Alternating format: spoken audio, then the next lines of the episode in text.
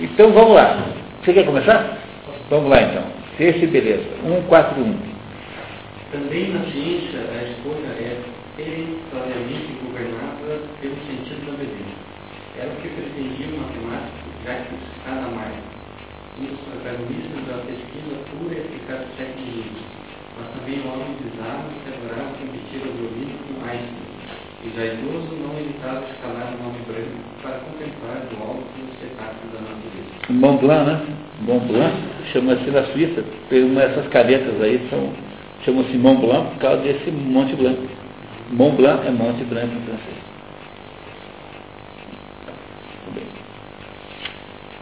Quer do ponto de vista biológico, quer do cognitivo, a percepção da beleza por meio da forma contínua ser essencial para o homem.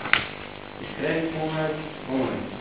A sensibilidade pelas harmonias é, sem dúvida, uma função daquele tipo de organização especial dos nossos órgãos, dos sentidos e de nossas estruturas cerebrais que conhecemos com o nome de percepção das formas, ou percepção gestáltica. Gestáltica. Na verdade, gestáltica é uma palavra que vem de gestalt. Gestalt, em alemão, significa percepção no todo, compreensão do conjunto. É aquilo que você tem quando você olha para um cachorro, você percebe um conjunto.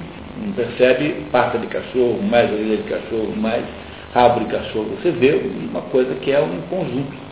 Então, o nome dessa expressão em alemão é Gestalt e depois virou Gestáltico em português.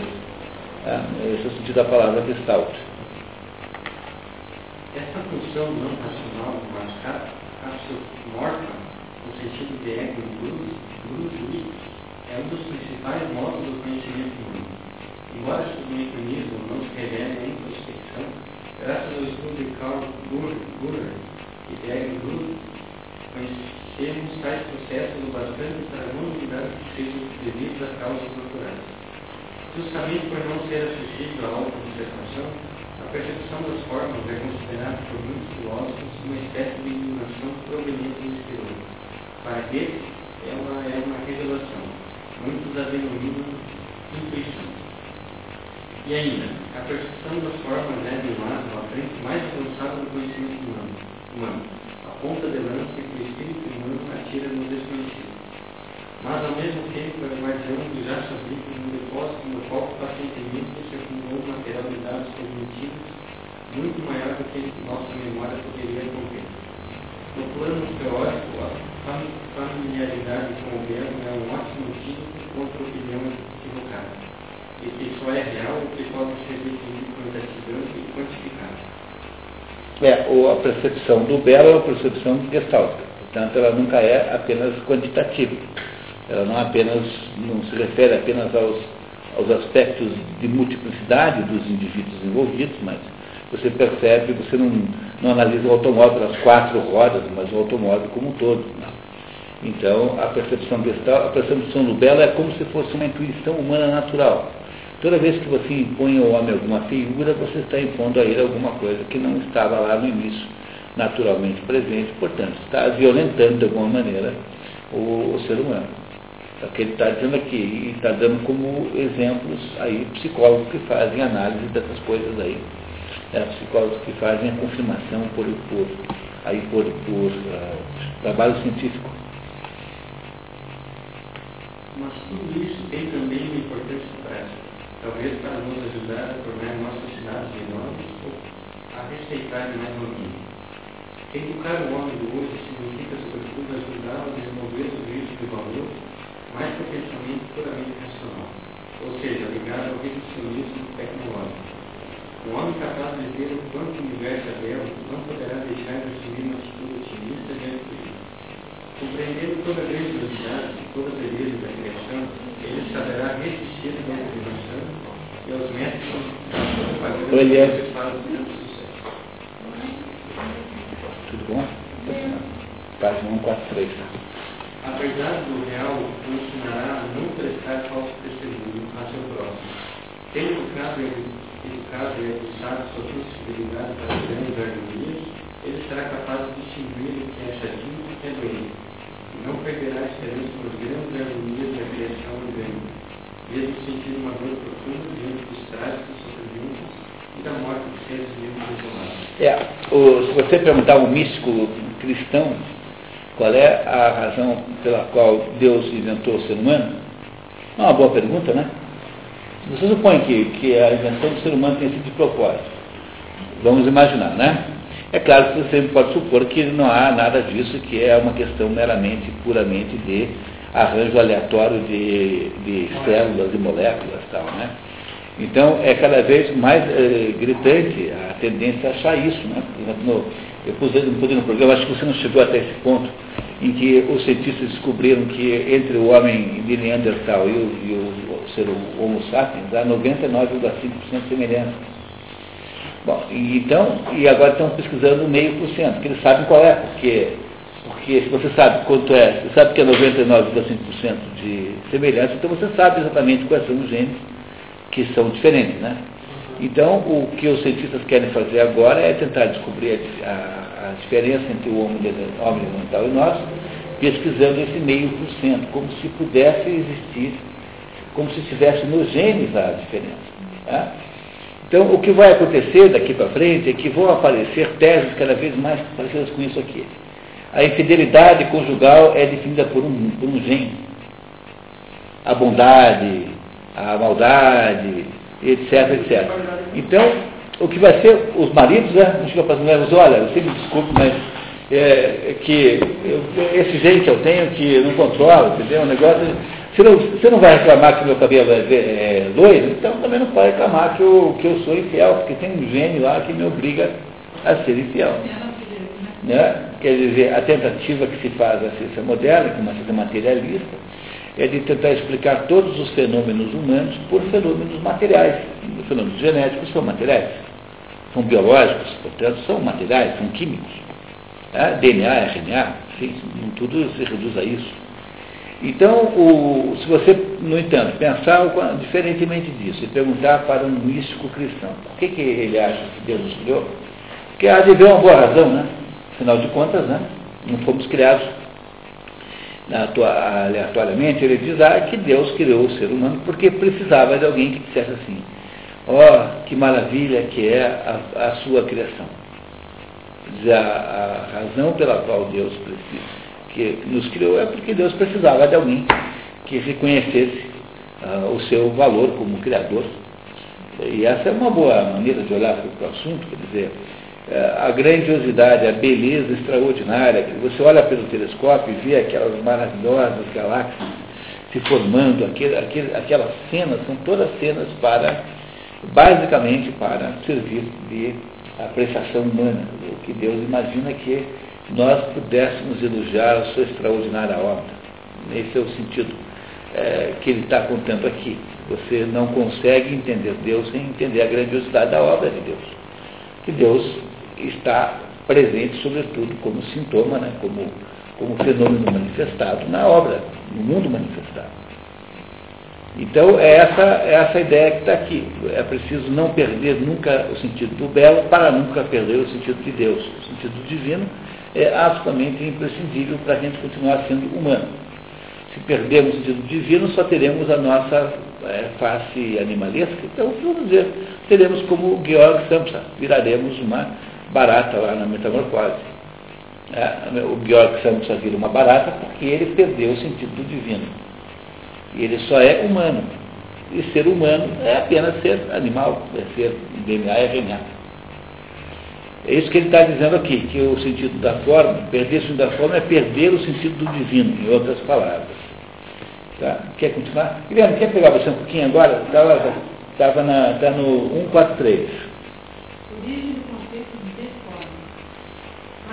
Tendo o significado metafísico da forma.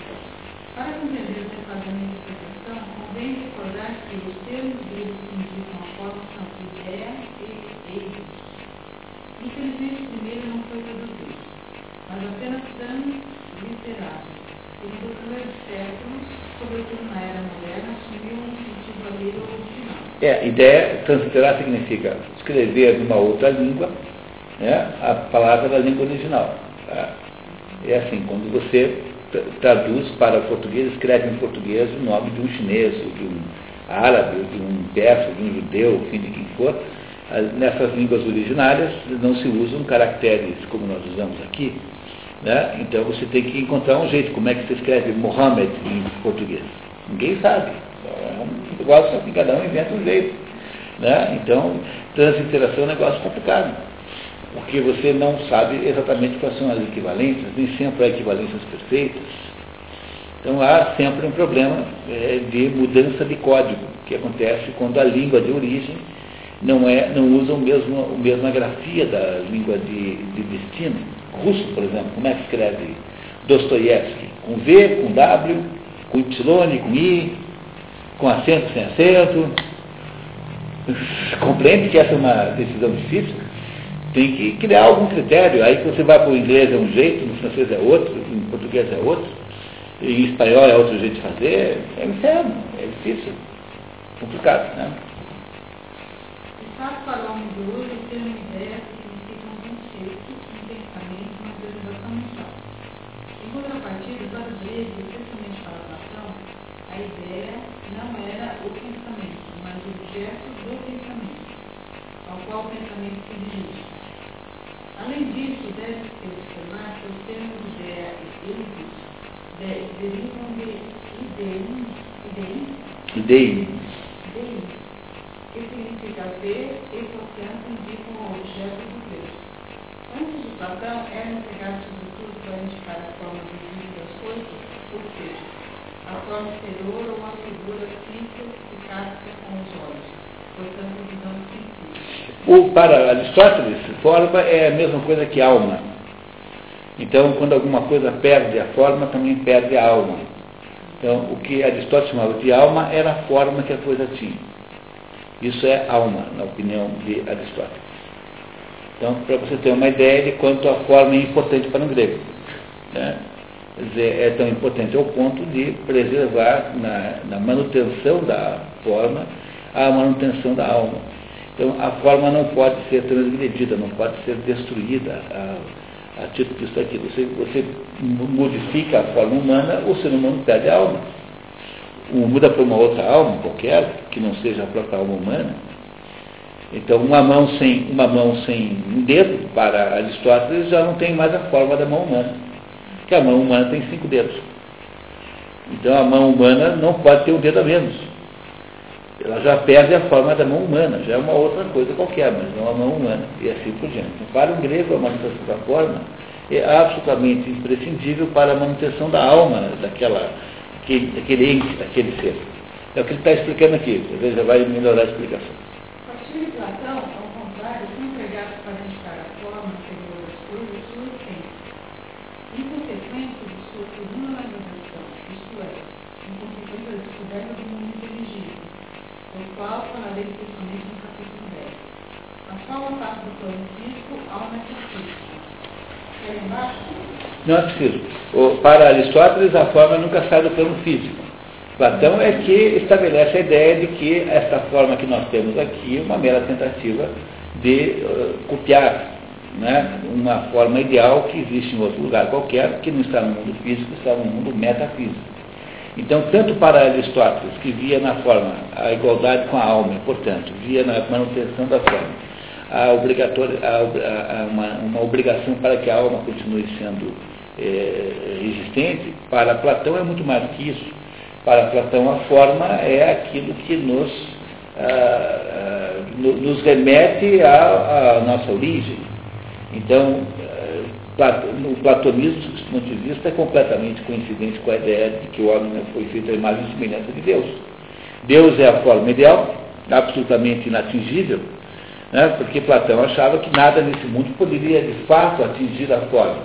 Então, um, um, as ideias e as formas ideais existem no plano e de idealidade e são completamente, complet, não é idealista no sentido uh, Kant Hegel, né, por favor, tá? Mas existe num plano de abstra, abstração, né, que está além do mundo, mundo físico, metafísico, e tudo que tem aqui é uma tentativa de, de imitar aquela forma ideal que está lá. Então, as cores brancas que existem no mundo real aqui nunca são branco mesmo o branco verdadeiro ele só existe idealmente.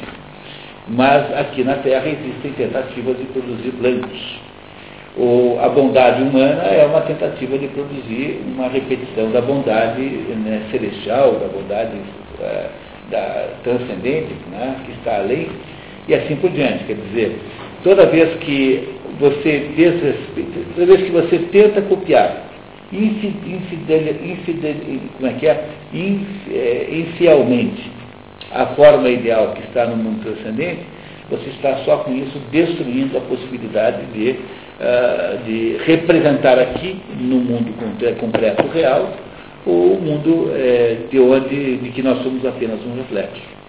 Então, a forma é absolutamente imprescindível. E é o fato de que o mundo contemporâneo não apreza mais, por exemplo, em alguns momentos nas artes plásticas, é uma demonstração muito grande de problema. É o que está o autor dizendo aqui, né?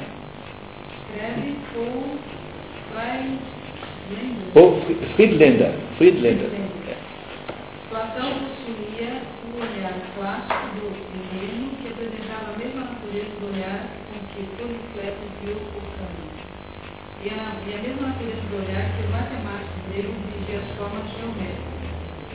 Talvez Platão tivesse consciência desse lance, tivesse mais sorte do que todos os pensadores. Seja-nos permitido esperar que algum efeito do dom de Platão chegue até nós, bem além das esquematizações demasiado fáceis de barra. Descobriremos então como os órgãos da mente constituem o órgão da compreensão, tanto na ciência como na arte.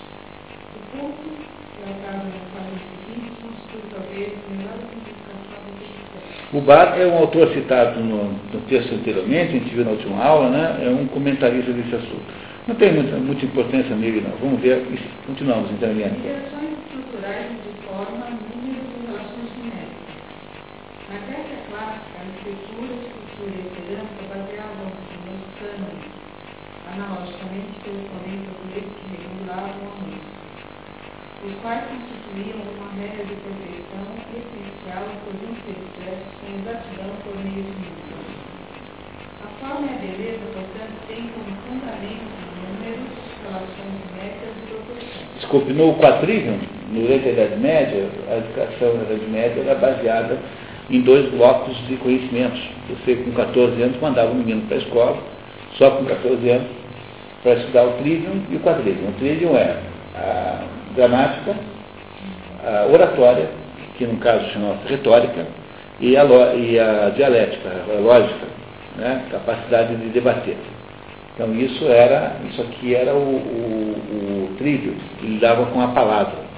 E o quadrivium era composto de aritmética, geometria, astronomia, no sentido mais de astrologia do que propriamente de astronomia, e de música. Mas essa música não era no sentido de ir aprender a tocar violão.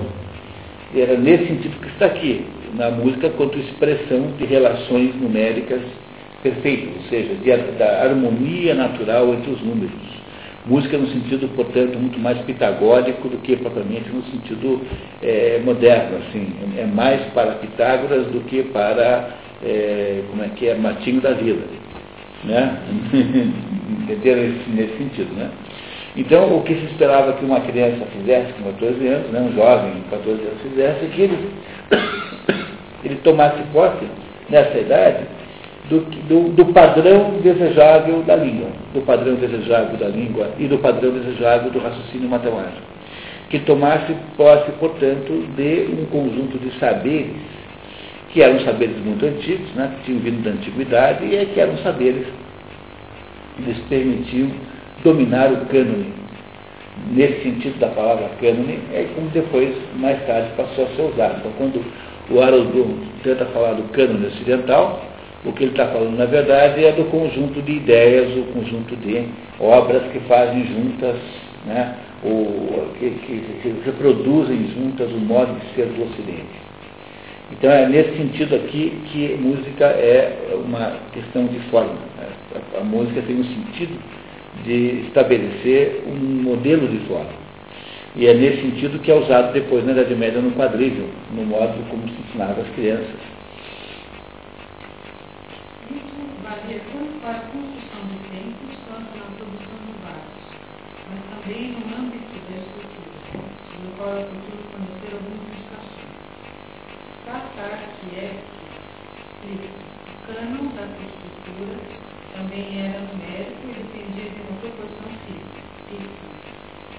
Como atesta Galeno, a beleza nasce da exata proporção, não dos elementos, mas das partes. Demo dedo em relação a outro dedo, e todos os dedos em relação ao carpo e ao metacarpo. Destes em relação ao antebraço, em suma, e todas as partes entre si, como diz o cânon de Policeto. O cânon de Policeto definia especialmente a proporção das partes visíveis em partes em precisas relações numéricas. Assim, a percepção das formas possíveis é sobre é, Vale para a escultura e para a pintura também. Você vai na escola de Belas Artes, fazer pintura acadêmica, você faz isso. A cabeça, por exemplo, são três, é, são três troncos. Né? A, a, mão, embora não pareça, é do tamanho do rosto. Ó, aqui, ó. Tá vendo? A mão é o tamanho do rosto. A, a, a, digamos, a tendência de aluno é fazer as mãos pequenas, porque as mãos parecem muito menores que o rosto, né? Mas se você faz assim, fica horrível. Está vendo? O tamanho do rosto. Então, você tem que. Tem que é, é isso que ele está dizendo aqui. Você aprende que existe um conjunto de proporções que são as proporções ideais humanas, são as ideais de beleza. Então, eu disse para vocês na última a, a reunião aqui, né? Uma regra básica do, do, das artes plásticas é que só o mestre pode quebrar formas. Você é o Picasso. Assim, quanto maior for a mão, melhor fica. Mãos grandes tornam o desenho melhor do que mãos pequenas. As mãos pequenas ficam muito feias, as mãos grandes ficam grandes. Então, quando o Picasso deforma a figura, está fazendo uma figura humana e deforma, essa deformação que Picasso faz é uma, uma deformação feita por alguém que é capaz de fazer no câmbio. Então, é uma deformação completamente legítima e fica muito bonito de modo geral. Agora, a deformação que é inviável é a deformação feita por aquela pessoa que não sabe fazer direito e que faz, então, uma deformação que empobrece, que estraga. Então, quando os antigos diziam que só o mestre pode quebrar a forma, só o mestre pode quebrar a forma, só. É sinal de que a forma é, de alguma maneira, ainda uma espécie de prioridade, assim, uma espécie de valor é, negociado. Aí você, se for muito bom, se você é um desenhista como Rafael, como Picasso, como Delacroix, como é, Gustave Doré, enfim, o que for, é, você faz o que você quiser. Né? Quem? Sim, no, na música, é, no jazz. Né?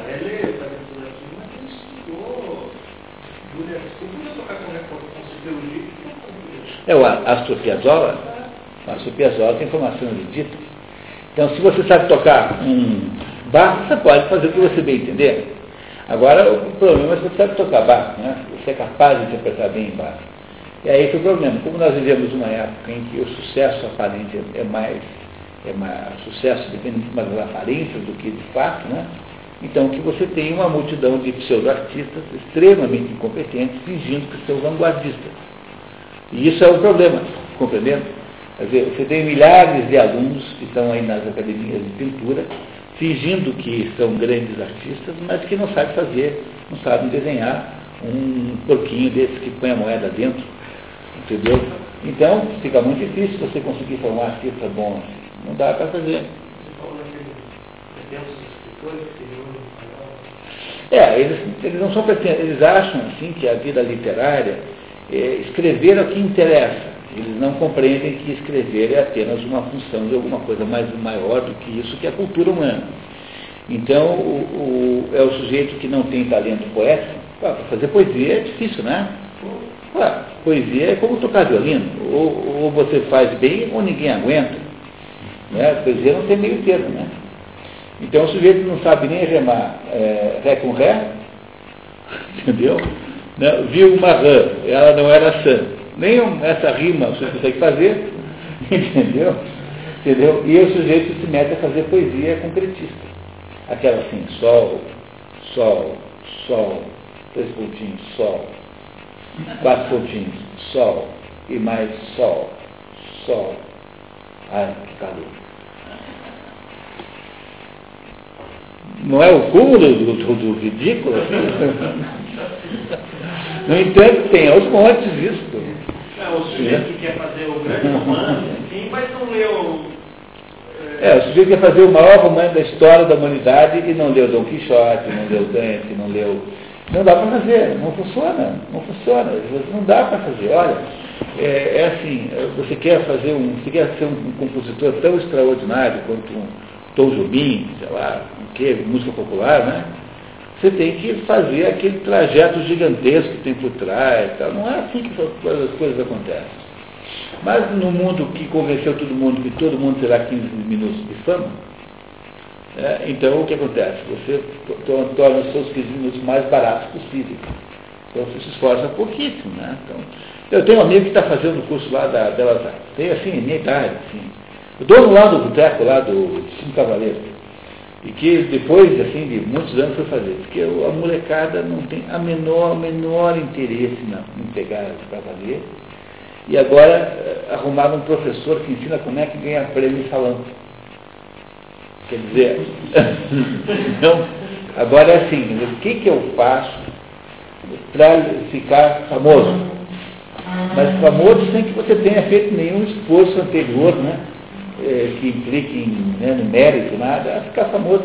Lá, Rubens, tudo bem? Ficar famoso apenas pelo sentido de ficar famoso. Você pode ser que seja o caso seu, se você for um gênio. Né? Então, Mozart tinha 7, 8 anos e tocava compunha sinfonia. Mas eu acho que como Mozart não há nenhum outro caso na, na, na música. Então, mesmo na música, não há outro caso como Mozart. Mozart é uma espécie de gênio total, extraordinário. O resto é o pessoal ali do, da luta tal. Né? Então, é esse, essa questão. Então, você não tem mais o, o Breno lá do Rio, que, que é o maestro, e que dá aula na Pro Música, lá no Rio, Pro Arte, Pro Música, que não tem mais aluno de piano nem de violino, só tem aluno de violão e flauta. Porque o piano e o violino exigem uma dedicação é, muito grande que ninguém mais tem coragem de fazer.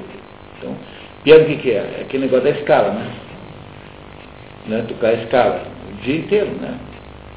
E o piano e o violino também, né? Porque violino mal tocado é um assim, atentado à saúde pública. Os vizinhos todos se mudam.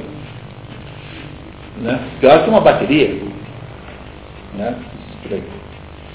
Bom, Continuamos? Estamos na página 145.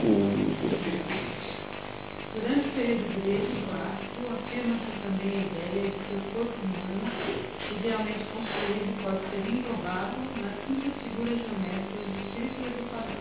É aquela, aquela fotografia que vocês já viram um milhão de vezes, um homem com os braços abertos assim, e naquela, na, naquele jeito você percebe que há uma geo, geo, geometria específica do corpo humano, quer dizer, que tudo se liga com tudo, tudo tem uma, uma espécie de harmonia geométrica. Tá? Essa é a ideia.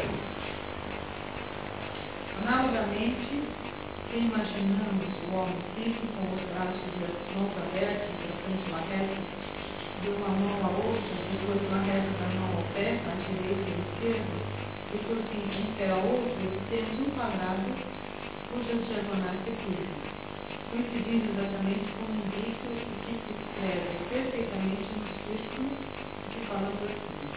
A representação psicológica do homo quadrado. É, tá, então, isso é o modelo grego de beleza.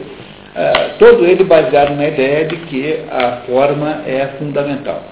Seja porque a forma é a alma, na visão de Aristóteles, seja porque a forma é a representação material de, uma, de um ideal né, que, apesar de imperfeito, mesmo assim deve ser sempre uma boa tentativa. E essa é a visão, visão grega. Né? É claro que você não pode tentar implantar isso na arte moderna, porque a arte moderna é de uma outra época, mas, mesmo assim, apesar de não haver uma aparência, uma aparente é, subordinação a essa ideia, mesmo assim, mesmo uma figura, é, digamos, é, modificada, né? De, alguma maneira, uma figura, como é que eu diria assim, desfigurada, né? Opa, tudo bem? Mesmo assim, é, uma figura desfigurada tem que ter ainda alguma beleza implícita a ela. E é por isso que se diz que só o, o mestre pode quebrar a forma. Que o, mesmo quando o mestre quebra a forma, quebra bem. Tá? Um desenho do Picasso é sempre uma coisa muito bonita. O Picasso desenhava extraordinariamente bem. Extraordinariamente bem. Que não é o caso de Van Gogh. Van Gogh não é tão bom desenhista quanto Picasso. Não é de modo nenhum o caso de Cezanne, que é um mau desenhista, desenhista ruim. Mas ter um bom desenho em artes plásticas é a coisa mais preciosa que existe. Nada é tão importante quanto um bom desenho. Um bom desenho nasce um potencial, uma regra assim da TV é um quadro, como é, quando o desenho está bom, é meio, meio caminho andado, antes que você vai acertar o quadro. Funciona mesmo assim. Quando o desenho está bom, o potencial do quadro é muito bom. É o quê? O que, que tem? Ah, se eu sou. Eu acho que eu acho até que eu desenho bem, mas, mas a. Se você põe no, no, no teu, teu currículo, economista e pintor, né? Pois é. mas é verdade, eu sou. Eu sou. É, tenho um ateliê há muitos anos. Então essas coisas eu sei de experiência própria, assim, de, de, de, de sujar a mão mesmo. Né? Muito bem. Ok, obrigado, tá? Pode ler mais um pouquinho? O belo conhecido também. São vários indícios, sim, né? Conhecido como Julieta, literatura e gregos em geral identificavam, pelo menos consideravam inseparável, o belo e O substrato cultural dessa convicção é atestado pela própria língua que criou um termo que não podemos traduzir com exatidão. Cabo cagatia, que significa beleza ou nada. Calo é beleza, tá? tá? Então, a doença que a pessoa tem, a doença, tem uma doença chamada aperocalha, que significa pouca beleza. É aquela doença do sujeito que passa o dia inteiro cercado por feiuras. Então, o sujeito que mora num depósito de lixo, entendeu? a casa dele é pior que o depósito de lixo, todas as coisas que ele vê são horrorosas, a cidade é feia. Então, uma cidade feia gera uma atitude feia gera assim uma espécie de insuficiência de beleza no indivíduo. Uh, o ter uma, um ambiente em volta de você bonito é fundamental para a saúde mental de quem está vivendo ali. Então, essa bagunça, por exemplo, nas cidades brasileiras, dessa confusão de placas, essa feiura generalizada, isso é de ter um impacto mental nas pessoas. Não é possível que se possa sobreviver isso. Então, você vai, você pega Paris, todos os prédios têm a mesma cor. Não tem aquela variação uh, enlouquecida de cores, tudo é meio cinza, morte, cores neutras, que não interferem na sua, na sua, no seu esforço de, de, de visão e de percepção. Você fica completamente saudável dentro de você. Tá? Então, mas aqui não, é, cada minuto tem alguma coisa chamando a sua atenção, essa variação imensa de arquiteturas e, e, e concurso de figura, né? É, não é que seja arquiteturas bonitas concorrendo, é ver quem é que faz a coisa mais horrorosa, mais feia que você possa imaginar. É, é muito difícil achar, por exemplo, uma cidade bonita no interior do Paraná. Que eu conheço muitas. Né? Maringá é bonita. É, o quê? Rio Negro. Rio Negro. Rio Negro tem lá aquele prédio maravilhoso, né? né? Aquele prédio maravilhoso que era o, seminário um lugarzinho muito bonitinho é Ribeirão Claro. Aí tem um lugar chamado Imbituba, que também é bonito. Tem um lugar simpaticíssimo do Alvorada do Sul, que é uma cidade onde tem rio Paranapanema por três lados, parece uma ilha. Muito simpático. Tudo longe pra caramba, né? Esse que é o grande efeito, né? Menos Ibituba, que não é tão longe assim, mas assim dá um passeio puxado, assim, deve dar uns 200 e pouco quilômetros. Não é nem questão de planejar, porque o planejamento até ajudaria. Mas é assim, é uma desconsideração sistemática com a coisa, uma espécie de desleixo que as pessoas têm. Nós não temos cidades bonitas no Brasil, exceto naquela meia dúzia que foi preservada por alguma, né, por, por algum um processo histórico, como Olinda, sei lá, como a Lapa é mais ou menos, né? Não é uma grande coisa. É. Prestígio não conheço. Ah, mas é uma cidade brasileira, aqui, não é Pois é.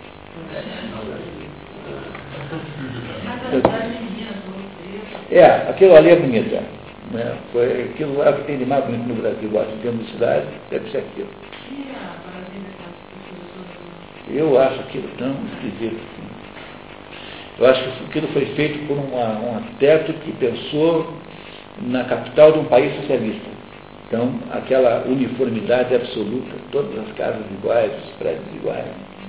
E, e está ficando, uh, ficando velho, né? Você vai para Brasília, assim, tem a sensação que está tudo caindo aos pedaços. Se vocês vão muito para Brasília, tem esse azar, que eu tenho, assim. Então está completamente já descaracterizado. E eu acho que, o que uma das coisas que define o que é belo é aquilo que envelhece bem. Sempre dou como exemplo a Catherine Deneuve contra a Brigitte Bardot. Né? Você vê né, a diferença de quali, qualidade de envelhecimento. Né? Mas a Brigitte Bardot está...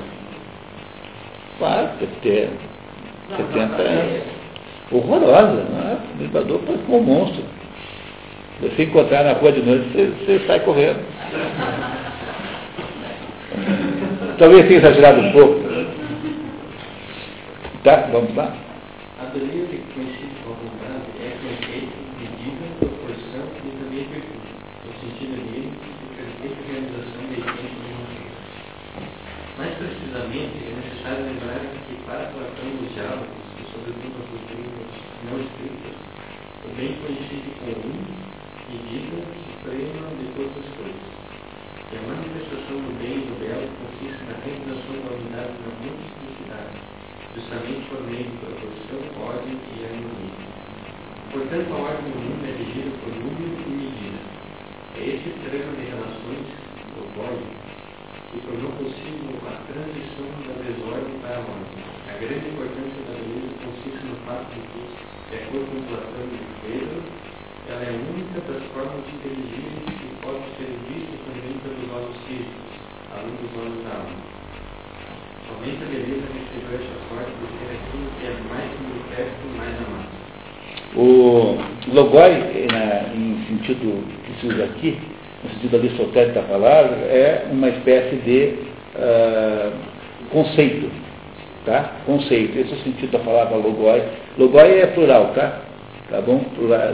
Tá? Então, né, é, conceitos fundamentais em torno do que você trabalha. Quer dizer, para o grego, o, o que caracteriza a criação, né, a obra humana, a obra humana não, a obra manifestada, eles não falavam assim, mas o, a natureza, né, a natureza como bela é o fato de que ela, diferentemente do caos, né, os gregos chamam a ordem de cosmos. Cosmos e ordem é a mesma coisa. Tá? E desordem é caos. Então, sair do caos e para a ordem significa estabelecer relações de proporção entre as coisas, já que no caos tudo está completamente aleatoriamente desproporcionado. É o que acontece é, quando você correlaciona o caos com a água, que para simbolicamente caos e água é a mesma coisa. Tanto é diz lá na Bíblia que no início o Espírito de Deus pairava sobre as águas. O que é que significa isso? Significa que as águas eram o caos original, uma espécie de sopa original que não tem forma, porque a água não tem forma, a água terá a forma do lugar onde você a coloca. Então, o que é, o que é sair do caos e gerar o cosmos? É estabelecer a forma. Compreenderam? Então, para um grego, a forma é igual à existência mesmo. Não é possível conceber, portanto, uma vida que não tenha obrigatoriamente uma forma implícita a ela. Portanto, perder o sentido da forma é perder o próprio sentido da existência humana. Nesse livro aí, o Renan fala, já, já no começo, ele diz que quantidade e qualidade é a dualidade primordial de tudo que é manifestado. Não existe nada que é manifestado que não tenha de alguma forma de dois Pois é, mas é, é verdade, né? Quer dizer, qualidade é quantidade e qualidade. Você está, na verdade, falando dessas contraposições fundamentais que existem em todas as coisas. Tudo tem forma e tem matéria. Né? Pela mesma razão. A matéria é quantidade. Então, quando você pega, por exemplo, um monte de aço, né? o que é aço? É quantidade. Quando você, você faz engenharia em cima, essa, esse monte de aço vira um N12. Não é isso? Então, o caminhão tem uma forma chamada N12, não é igual ao N10, é diferente, todo mundo sabe de qual é a diferença, e, ao mesmo tempo, os dois têm a mesma, a mesma quantidade de ácido, eventualmente, pode ser que eles tenham a mesma matéria. Em termos de matéria, portanto, de, de, de matéria-prima, né, é, eles são idênticos. No entanto, as formas são muito, muito diferentes. Portanto, os gregos costumavam dizer né, que a forma é que subordina o, a matéria, porque é, o, é, o, é o escultor do caminhão, o engenheiro, que é o escultor do caminhão, quem decide como aquela matéria irá, que forma ela irá ter.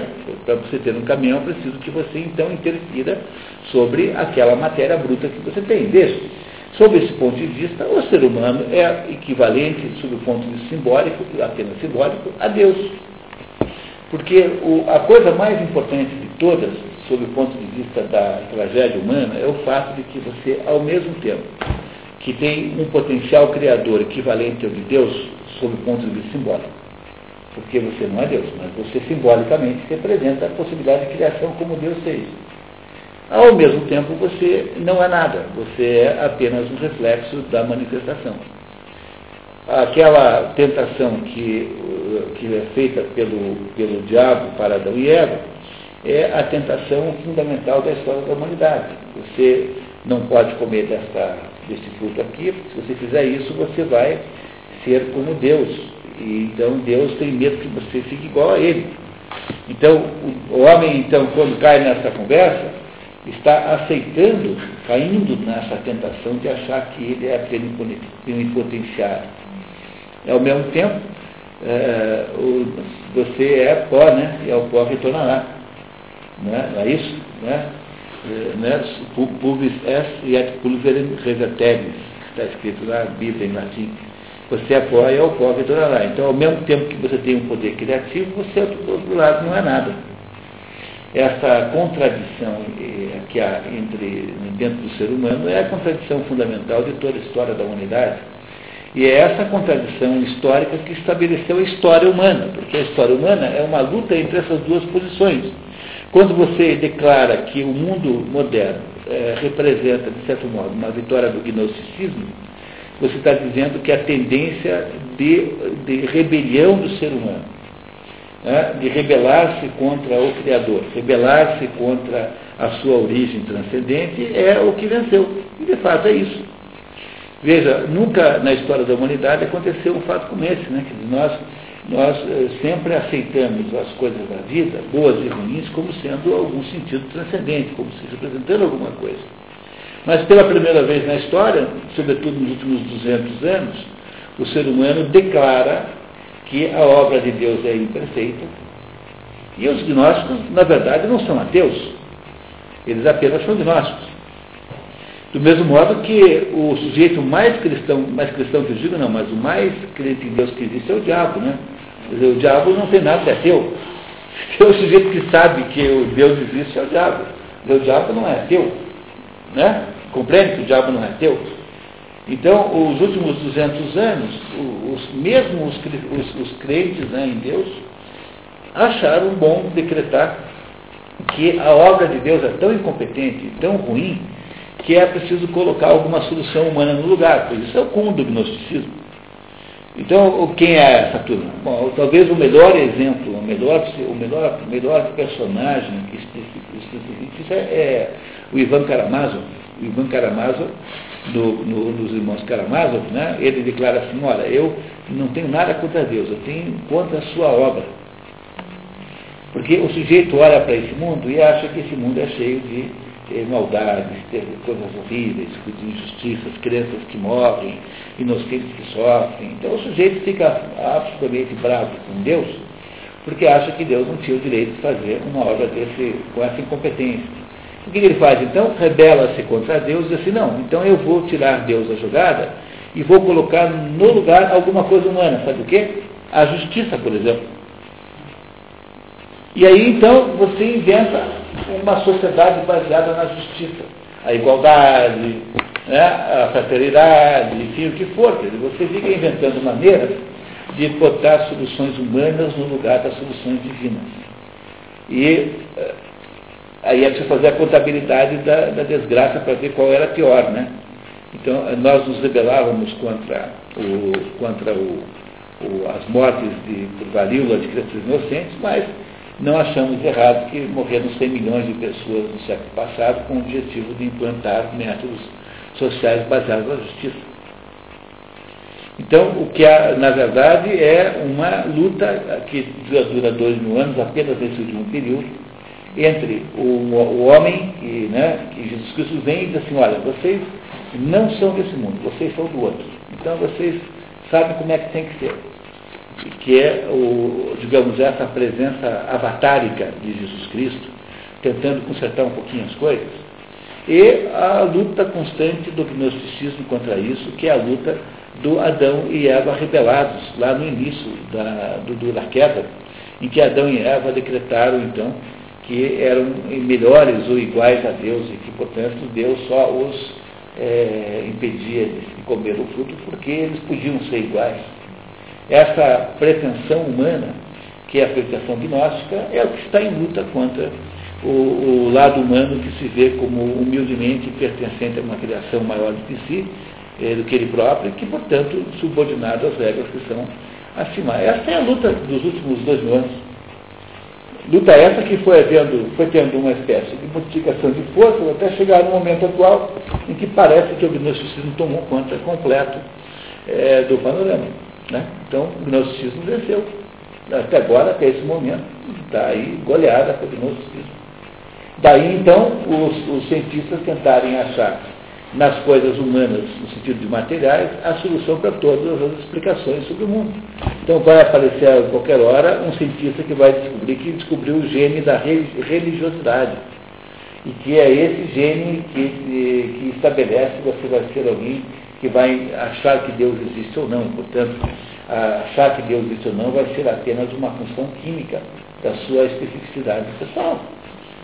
Isso vai, olha, pode me cobrar, já já aparece no jornal alguma coisa parecida com isso, dessa ordem. O Martin é uma espécie de terceira geração de Guénon, né? É, ele é, depois do Guénon, quem o substituiu foi o Chon, depois o Lins. Fala que no mundo moderno, o homem gasta uma energia enorme para salvar corpos doentes, ao passo que no mundo antigo eles se preocupavam em, em, em salvar espíritos doentes. Pois é. é. É isso mesmo, quer dizer, só o corpo é que tem importância. Bom, ok? Então, muito obrigado. Marco Aurélio, por favor, vamos lá. A beleza como revelação do suprasensível sensível. Portanto, o belo inteligível respondendo também na dimensão do sensível. Como uma espécie de esplendor e cintilação luminosa prudência manifesta nos atrai. Nandior Gadamer reavaliou do ponto de vista hermenêutica essa tese platônica. O belo, como um resplandecer no sensível de algo suprassensível, é, por natureza, aquilo que é mais manifesto e, portanto, estruturalmente revelador. Portanto, esse pedacinho, pessoal, é importante, tá? O belo como um resplandecer no sensível de algo suprassensível. Então vamos botar aqui o Platão, né? Platão acha que existe um mundo suprassensível, significa o quê? Que está acima da sensibilidade, a gente não o sente, não o vê, não o ouve, não o cheira, que é o mundo ideal das formas. Esse mundo é o mundo que não está nesse mundo aqui, está num outro mundo. Então esse mundo é suprassensível. Essa expressão pode ser usada também em metafísica hindu, tranquilamente. Então, esse mundo supersensível, no entanto, reflete-se aqui de alguma maneira. E esse mundo reflete de modo imperfeito, mas mesmo assim, é, mesmo sendo imperfeitamente, o que é belo lá tem de ser também belo aqui. Porque, embora seja de uma beleza inferior, continua sendo belo. Seria uma coisa muito estranha se você refletisse, olhasse para o espelho e ficasse, e ficasse muito diferente do que você é. Pode não ser bem como você é, mas será próximo do que você é. Então, o que ele está dizendo é que aquilo que reflete mais aqui nesse mundo é a beleza, como se a beleza fosse uma espécie de é, chama de, que nos mostrasse o mundo que estava do lado de lá é, o tempo todo, como se fosse uma espécie de lembrança permanente da, da, da verdadeira realidade. É isso que ele está dizendo, tá?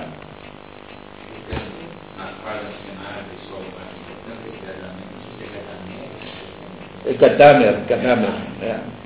A luminosidade da aparência não é, pois, apenas uma das propriedades do véu, mas constitui sua essência propriamente dita. A característica do véu faz atrair imediatamente para si o desejo da alma humana, baseia-se em seu próprio ser. Por ser estruturado de acordo com medidas, o ente não é apenas aquilo que é, mas faz aparecer dentro de si uma totalidade em medida e harmônica é este o desvelamento aletéia de que Platão fala no Fidel, que pertence à essência do véu. A aletéia é no sentido de verdade, mas verdade como descoberta, né? como desvelamento, tirar o véu.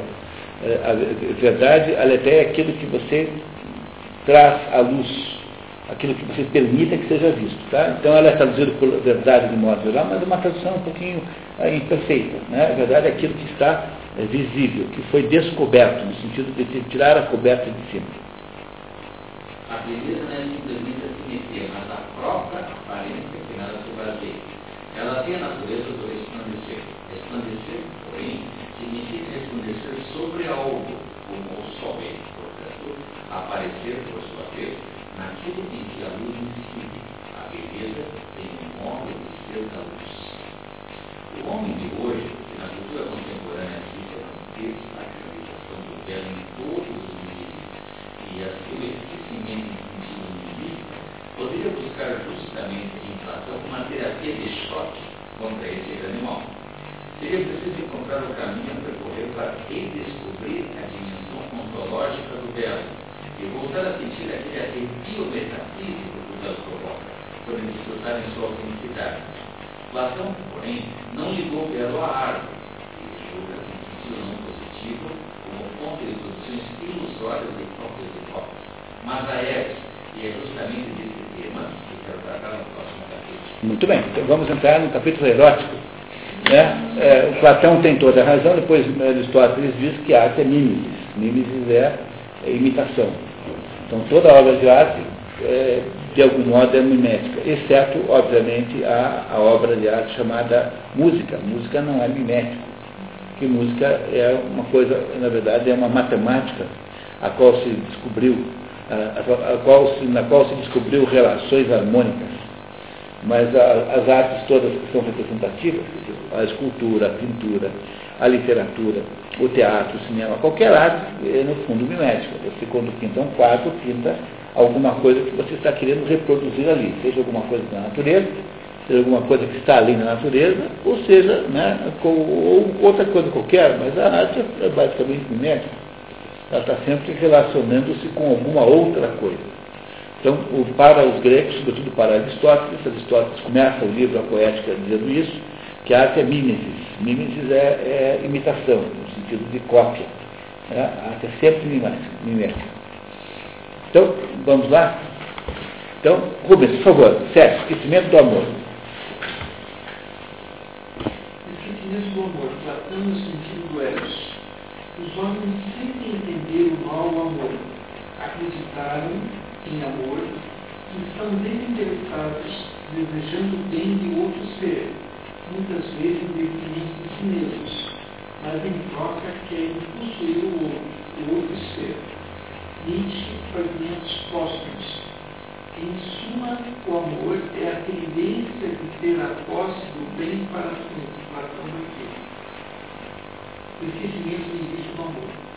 Se me perguntasse quais são os aspectos mais reveladores da essência do homem, não teria dúvida em conhecer pelo amor. Não é de admirar, pois, que a crise de valores sem precedentes que atinge o homem contemporâneo não tem poupado o amor, quase destruindo-o Eis que diz Nietzsche, o profeta do niilismo, nos fragmentos próximos.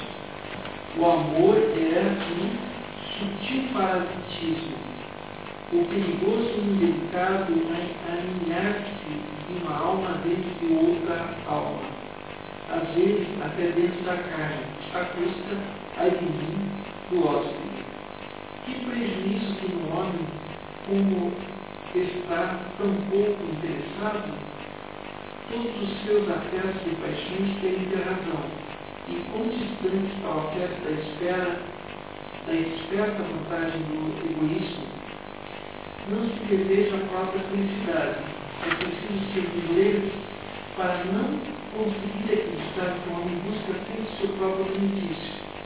Nossa cobiça, cobiça quer apoderar-se das coisas com uma longa paixão. Sua força acumulada busca os obstáculos. É, esse é o né? Tá, vamos. Pois não. O? O quem? Nietzsche? É. É, o, Nietzsche, o Nietzsche é um. Eu não sei qual é a, a sequência histórica, em que altura está os fragmentos próximos, mas eu acho que já são, até pelo, pelo próprio nome, já são fragmentos do tempo em que ele já se encontrava em, é, muito perturbado mentalmente, nessa altura do campeonato, porque é, fragmentos próximos devem ter recolhido dos, dos escritos últimos. Né? Ele passou 15 anos louco antes de morrer.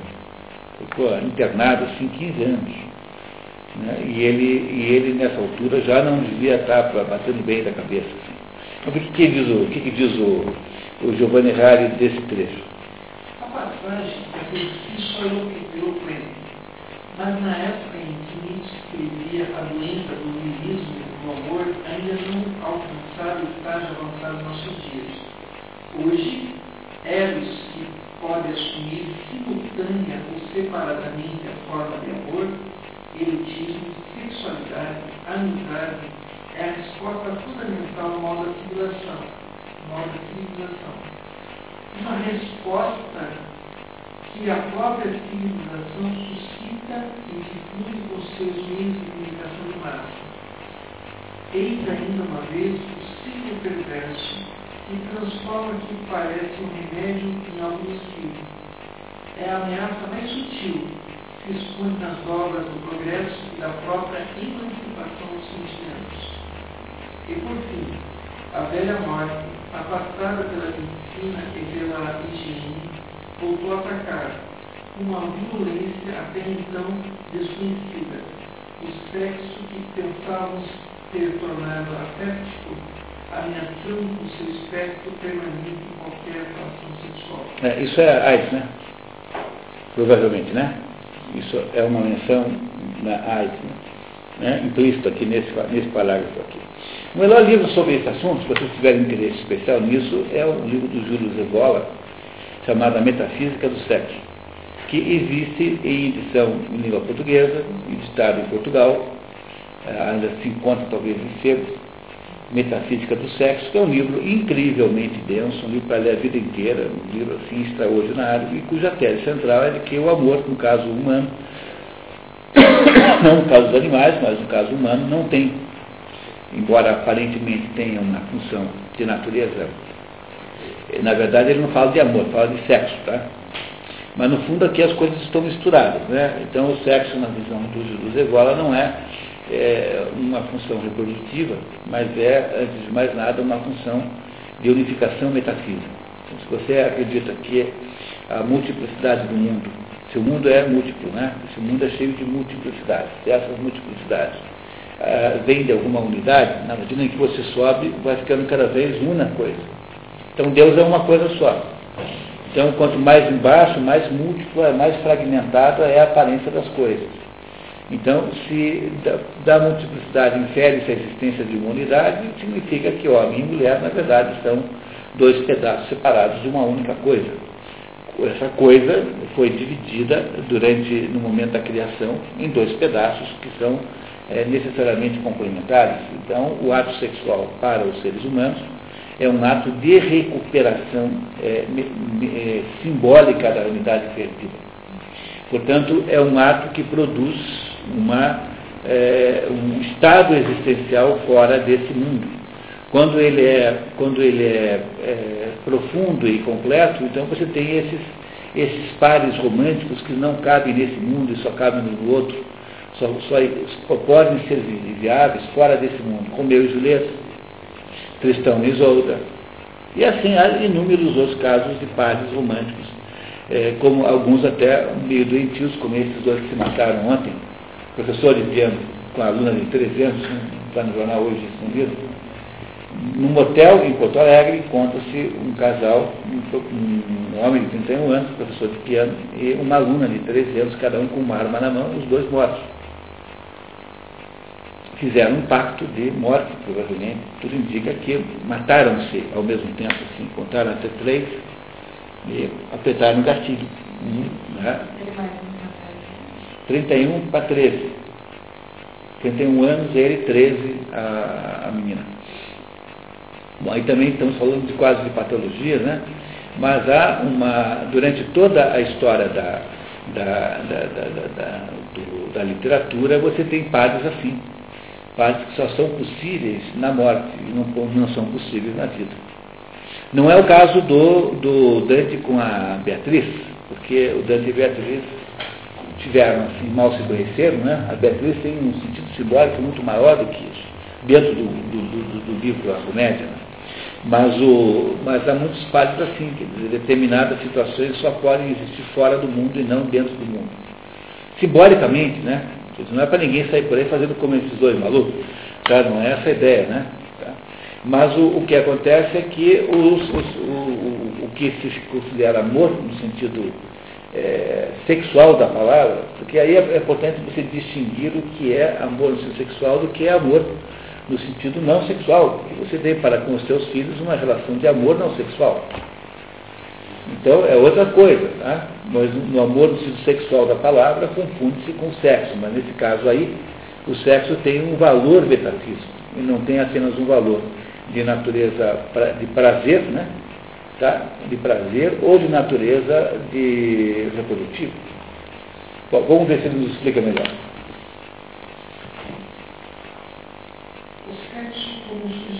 do amor. Para remediar esse definimento de vista do amor, o homem hoje recorre ao sexo.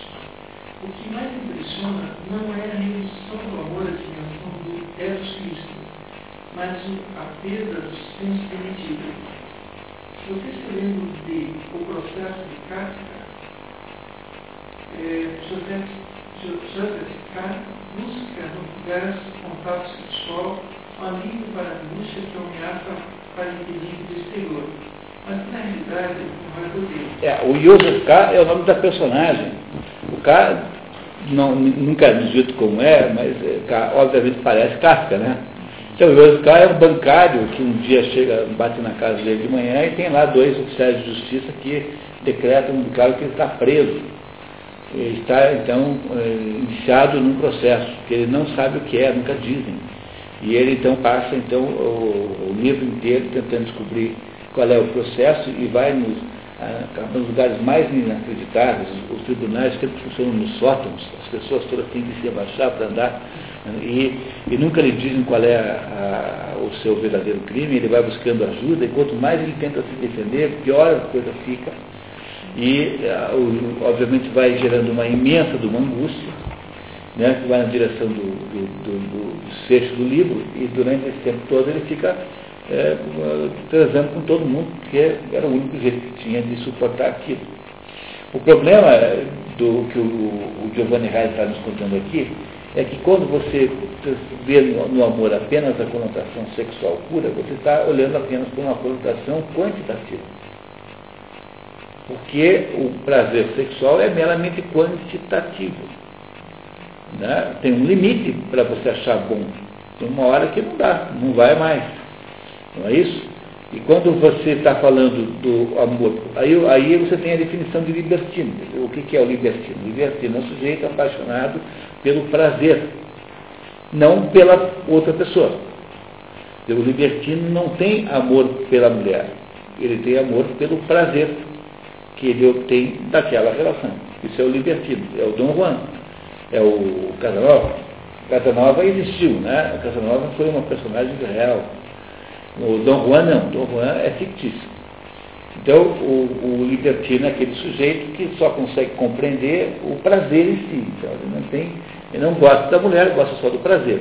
Então, ele só está interessado no aspecto quantitativo daquele processo e não tem interesse nenhum no aspecto qualitativo da relação. Então aí ele degrada aquela relação a apenas os seus aspectos sensoriais. E é isso que faz uh, o mundo ficar muito sensual, né? Dizer, essa característica moderna dessa multiplicidade, essa variabilidade sexual, é uma característica de um mundo voltado para a quantidade. Fundamentalmente interessa quantos, quantas mulheres você vai ter ao longo do próximo, próximo carnaval. Quanto, qual será o seu desempenho como conquistador. Essa fixação na quantidade de experiências é uma fixação anti-qualidade da experiência. Então, aí você substitui. Não é que substitui o amor pelo sexo. Você reduz o amor apenas ao aspecto sensorial é, do, da, da, da, relação, que é o aspecto sexual, que é meramente quantidade. Está claro isso, né, pessoal? Tá. O consumismo atual, a transformação do sexo em mercadoria, foi bem além.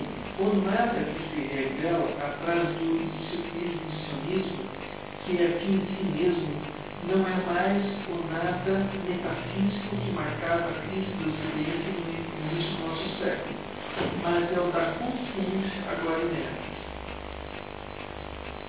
Esse verdadeiro esvaziamento terminou contagiando não apenas o amor de doação, mas o próprio prazer físico. Este é, este é o homicídio do Eros, e também os valores mais elevados das tradições que constituíram a própria trama daquele expediente que agora está se concedendo, na verdade, o único prazer, o prazer da destruição de que falava Nietzsche. Novamente, falo aqui um aspecto que já tem nos capítulos anteriores, ao falar do cientismo ou do tecnologismo levado nas últimas consequências. De várias partes se mostra a intolerância pelos veículos submetidos nesses mercados, a ditadura do lucro, a férrea necessidade econômica, expoentes da diferença feminina, pedagogos preocupados, ótimos escritores deploram uma praia sem se dar conta de sua rede mais profunda. O que não encontra em suas denúncias, em suas invectivas, é a libertação do Eros não só da dimensão econômica, mas também daquela que, que reduz o aspecto físico. Para não cair nos aspectos, nos, nos excessos opostos do primitivismo, que é em si mesmo, ou do puritanismo exclusivamente criativo, seria preciso encontrar entre os aspectos de Eros a luz da, do inteligível e quem, entre os antigos pensadores, poderia ajudar a libertar essa da prisão, da dimensão do físico, mas plantão no Então, quando a gente, vamos parar um pouquinho tomar um café, na volta ele vai nos mostrar como é que está estão resolve esse problema, como é que você recupera o Eros no sentido metafísico. Então pense sempre no Júlio Revola, né? como, como o, Eros, o, o Eros aqui é no sentido sexual, né? Como o sexo pode não ser apenas uma experiência de quantidade, que é a experiência sensorial pura, e que enjoa, e que, e que você não vai conseguir transar com a filha de cliente mais que 30 vezes uma noite. Entendeu? Pode esquecer, tá? E, você, e como é que você faz para recuperar o, o, o componente é, unificador? Mas o componente unificador necessariamente não pode ser quantitativo porque você não pode produzir uma unificação na, com base no próprio remédio, é, no, na, na, própria doença, que é a fragmentação numérica. Então, o que unifica necessariamente as quantidades dispersas em, em desordem é alguma coisa que não é igual mesma natureza que elas, quer dizer, é obrigatoriamente a qualidade. Então, o que faz a, a unificação e que traz o Eros de volta para o seu verdadeiro sentido é quando você consegue compreender o sexo, até mesmo o sexo, estou falando aqui de amor, o sexo mesmo como um exercício de recuperação da unidade perdida na criação, quando se criou o homem e a mulher separadamente. Na verdade, homens e mulheres são diferentes porque eles têm uma profunda complementaridade. Homens são ativos, mulheres são passivas. Homens têm, uh, são solares, as mulheres são lunares. Os homens estão olhando para o mundo, as mulheres estão olhando para uh, alguma coisa, onde algum, alguma coisa que se possa refletir nela. Uh, no entanto, se a esterilidade masculina, que é até mesmo é, caracterizada pela forma dos órgãos sexuais para fora, é absolutamente imprescindível e fundamental para que se possa construir uma viabilidade nesse mundo concreto. Por outro lado, a internalidade feminina, a passividade feminina, é a única maneira de mostrar ah, ao homem a unidade perdida, porque só os olhos humildes, passivos da mulher é que são capazes de enxergar Deus. Os homens não são capazes, porque o sol é muito é, o sol os, os, os cega. Portanto, não é possível produzir uma realização humana masculina sem um componente lunar associado a ele, e, por outro lado, o componente lunar sozinho também não funciona, precisa ter o componente solar. Portanto, há uma necessidade de recuperação de imunidade que é simbolicamente produzida até mesmo pela relação sexual, que é uma relação de encaixe, de união profunda. Isso é a essência desse ponto aqui, em que ele não vai contar para vocês com essa, com essa que eu estou falando, mas no fundo ele vai tentar dizer em seguida com termos platônicos. Tomamos o café? Que tal? Vamos lá então. É, a Metafísica do Século, de 600 páginas, faz um estudo profundíssimo, mas extraordinário, de tudo quanto é tradição antiga, citando com todas as mitologias, mostrando que sempre há esse processo por trás da, da, da ligação entre os sexos. Júlio Cevola, sim, sim.